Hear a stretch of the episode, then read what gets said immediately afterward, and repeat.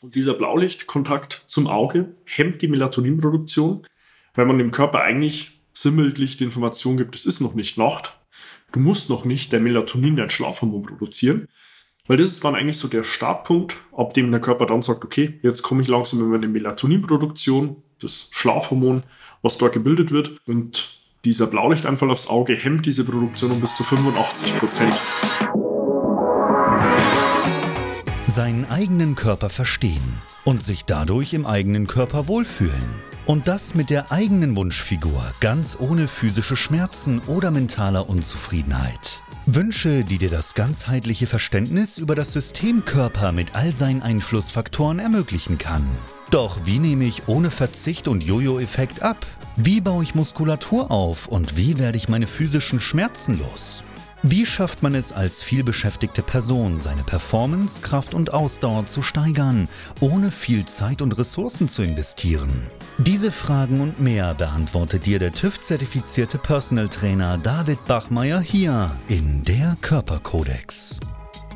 Durch Zusammenarbeit mit über 240 Klienten und seinen eigenen Leidensweg nach der Diagnose Sportinvalide durch Rheuma weiß er genau, an welchen Stellschrauben gedreht werden muss, um auch dich an dein Ziel zu bringen. Bevor es losgeht, noch ein kleiner Hinweis. In diesem Podcast geht es nicht um Krankheit, sondern um Gesundheit. Aus diesem Grund beinhaltet dieser Podcast in keiner Weise eine medizinische Beratung oder ersetzt diese in irgendeiner Weise. Und nun, ohne viele weitere Worte, los geht's! Heute verrate ich dir, wie du auf Basis eines ganz simplen Verständnisses über die Abläufe und die Funktionalität deines Körpers dazu in der Lage bist, deinen Schlaf massiv zu verbessern, was es in dem Kontext mit dem zirkadianen Rhythmus auf sich hat warum du wissen musst, wie lange deine Schlafphasen gehen und wie du mit der ein oder anderen kleinen externen Unterstützung hier wirklich ganz große Veränderungen bewirken kannst. Und damit herzlich willkommen. Mein Name ist David Bachmeier und als TÜV-zertifizierter Personal Trainer helfe ich Menschen dabei, ihre Wunschfigur zu erreichen, das heißt abzunehmen, Muskulatur aufzubauen, ihre Schmerzen zu überwinden und sich langfristig endlich wieder in den Körper wohlzufühlen, dadurch wirklich wahre Zufriedenheit zu erreichen. Nun, mal ganz zu Beginn erstmal erklären, was es hier eigentlich mit dem zirkadianen Rhythmus auf sich hat, bevor ich dir am Ende direkt auch mitgeben will, was du nun konkret auch selbst tun kannst. Der zirkadiane Rhythmus beschreibt eigentlich die, den Umstand, dass der Körper immer in Phasen funktioniert. Ja, er unterscheidet zwischen Tag- und Nachtphasen und bezugnehmend darauf sind auch letztlich deine Organfunktionen ausgelegt. Das ist ganz schön verschaubildlicht an der chinesischen Organuhr wo man ablesen kann, zu grob welchen Tageszeiten welche Organfunktionen eher ihre Hochzeiten besitzen, also sehr aktiv sind, und zwölf Stunden später entgegengesetzt gelagert sind in der Regel die Tiefzeiten. Und dieser zirkadiane Rhythmus hängt ganz grob von drei großen Dingen ab. Zunächst einmal gibt es dafür zwei Taktgeber am Tag. Das hat sehr stark auch mit der Information zu tun, wann ist denn überhaupt nun Tag und wann ist Nacht. Und das hängt immer vom Tageslicht ab. Es gibt einen Taktgeber in der Früh, direkt nach dem Aufstehen ist dort direkt Tageslicht. Beziehungsweise Kontakt zum Tageslicht. So der erste Signalgeber, es startet irgendwo der Morgen. Und dann gibt es den zweiten, der ist abends, sobald nämlich kein Blaulicht mehr auf die Augen fällt. Also hier letztlich dieses Medium abfällt, der Anteil des Sonnenlichts, den es so in der Natur dann nicht mehr gibt. letztlich ist die einzige Lichtquelle in Dunkelheit Feuer. Feuer ist hier sehr frei von diesem Blaulichtanteil. Das sind mal so die zwei großen Taktgeber. Damit haben wir aber ganz am Ende schon mal einen größeren Storfaktor identifiziert und der ist ganz häufig der Kontakt zu Blaulicht, den man in einem sehr hohen Anteil in mobilen Endgeräten findet, also in Bildschirmen, Displays von Handys, Tablets, Laptops, Rechnern oder auch vom Fernseher. Und dieser Blaulichtkontakt zum Auge hemmt die Melatoninproduktion, weil man dem Körper eigentlich sinnbildlich die Information gibt, es ist noch nicht Nacht, Du musst noch nicht der Melatonin, dein Schlafhormon produzieren, weil das ist dann eigentlich so der Startpunkt, ab dem der Körper dann sagt, okay, jetzt komme ich langsam über eine Melatoninproduktion, das Schlafhormon, was dort gebildet wird. Und dieser Blaulichteinfall aufs Auge hemmt diese Produktion um bis zu 85 Prozent. Damit haben wir eigentlich hier schon den zweite, zweiten Faktor identifiziert und das ist letztlich so ein Störfaktor, das Blaulicht, vor allem abends. Und gleichzeitig ist aber dann auch diese Info, es ist langsam die Nacht, die kommt, auch immer mit einem Abfall der Körpertemperatur verbunden. Und damit hier auch schon mal ein, zwei direkte Empfehlungen aus dem Alltag. Versucht zum einen den Sport nicht allzu spät abends zu machen, weil durch Sport hast du in der Regel halt immer auch einen Anstieg der Körpertemperatur, der aber eigentlich im Gegensatz zu dem verläuft, was du dem Körper eigentlich an Informationen geben willst und ist eigentlich ein Absinken der Körpertemperatur abends, dass du noch leichter in den Schlaf gleitest und noch besser, noch tiefer schläfst. Und zweiter Punkt wären natürlich auch so Themen, die deine Körpertemperatur passiv nach oben bringen. Beispielsweise ein Saunagang oder auch ein Dampfbad oder irgendwo einen Kontakt zu einer Infrarotlichtkabine. Wenn du sowas haben solltest, ähm, auch diese Dinge bringen dir direkt deine ähm, Körpertemperatur nach oben und machen es dir damit nur schwerer, wirklich gut in den Schlaf zu finden. Aber das sind mal so die drei großen Stellschrauben, an denen man drehen kann, wenn es um positive Beeinflussung des zirkadianen Rhythmuses geht.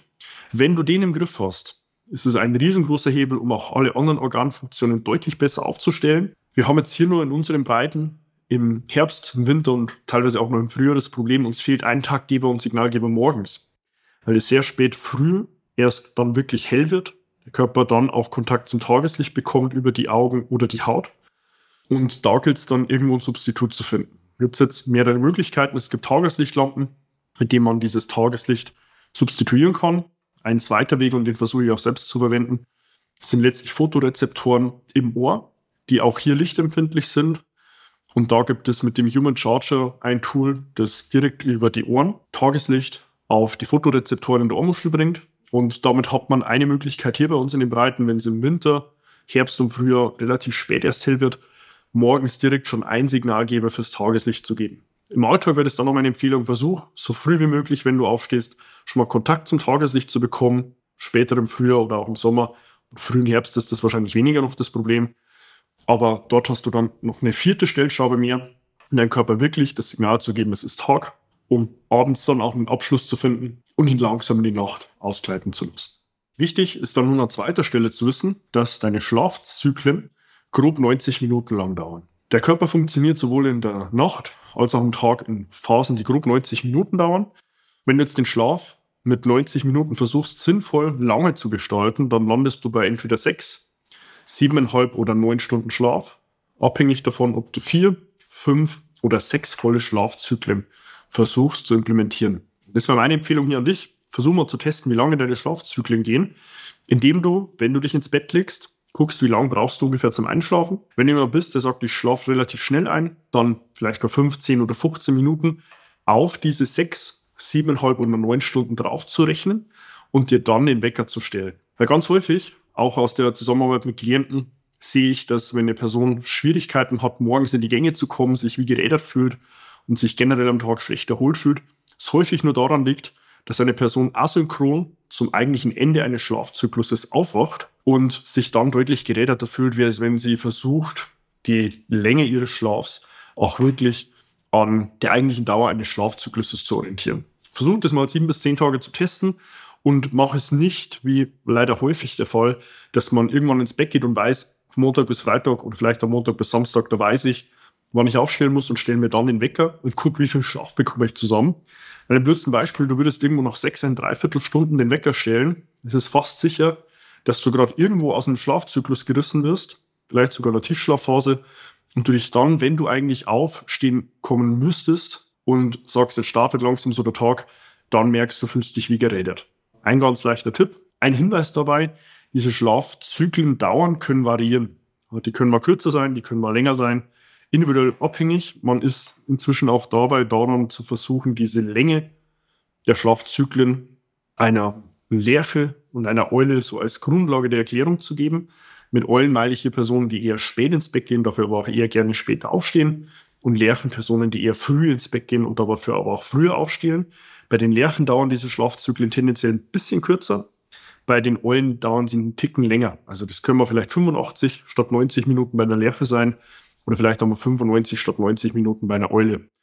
Und wenn du dann nach sieben bis zehn Tagen merkst, ah, so richtig bin ich noch nicht auf den grünen Zweig gekommen, wie lange wirklich bei mir die Schlafphase, der Schlafzyklus dauert, dann versuche einfach hier dich mal die Frage zu stellen, wie warst du denn aufgestellt in einer Zeit, wo du vielleicht noch keine Verbindlichkeiten hattest, also heißt noch keine Familie, vielleicht auch noch kein Beruf, kein Job, wo du fix eine Zeit einhalten musstest.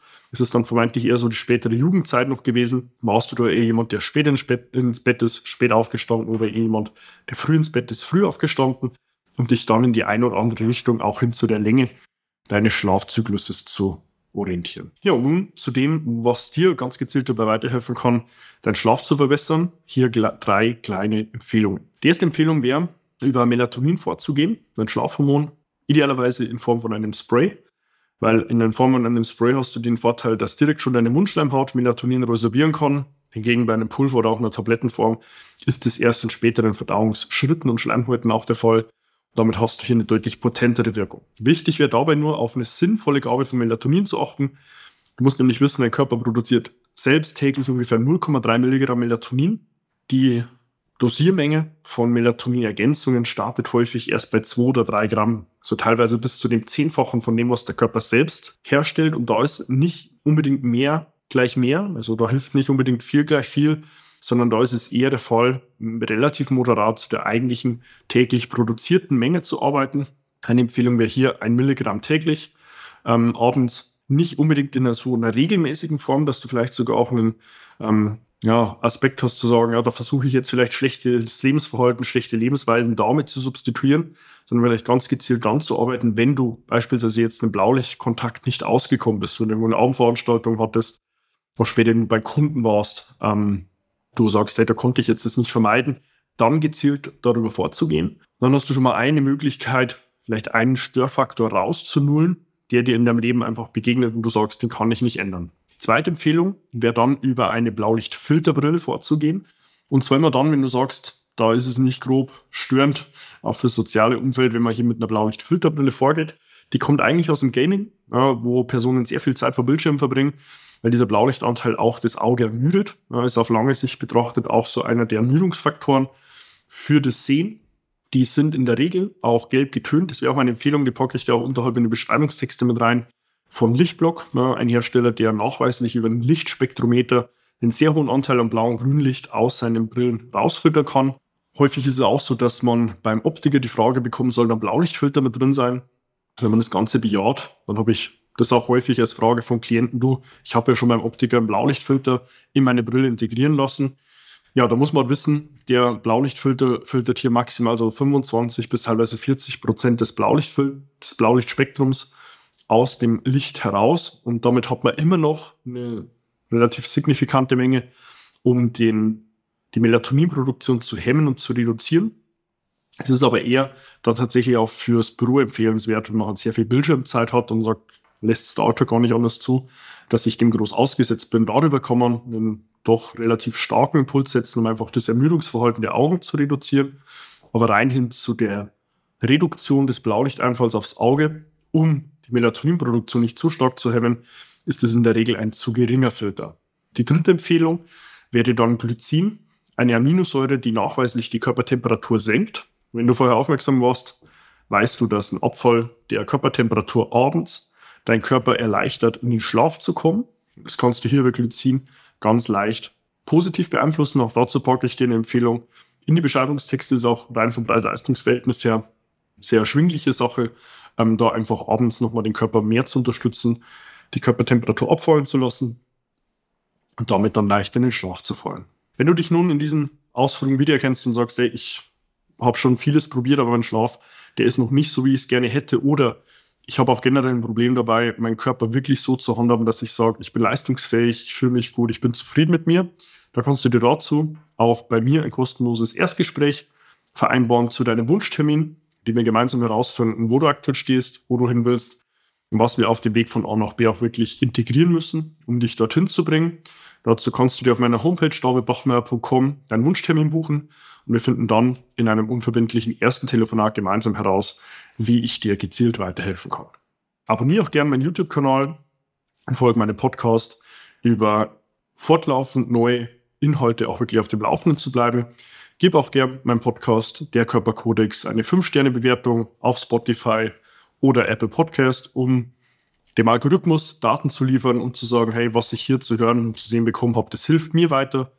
Teile das dann auch entsprechend gerne mit anderen Menschen. Schreib mir auch gerne auf Instagram eine direkte Nachricht, wenn du irgendwo sagst, da habe ich noch eine Frage im Bereich der Physis und würde dazu gern meine Antworten finden, dann werde ich dir auch hier eins zu eins dabei helfen. In dem Sinn wünsche ich dir hier mit dem Kontext zum Schlafen einen groben ersten Einblick gegeben zu haben. Hoffe, die drei Empfehlungen am Ende helfen dir auch dabei, deinen Schlaf zu verbessern und freue mich, dich dann schon auch in meinen nächsten Inhalten wieder begrüßen zu dürfen. Bis dahin, dein David.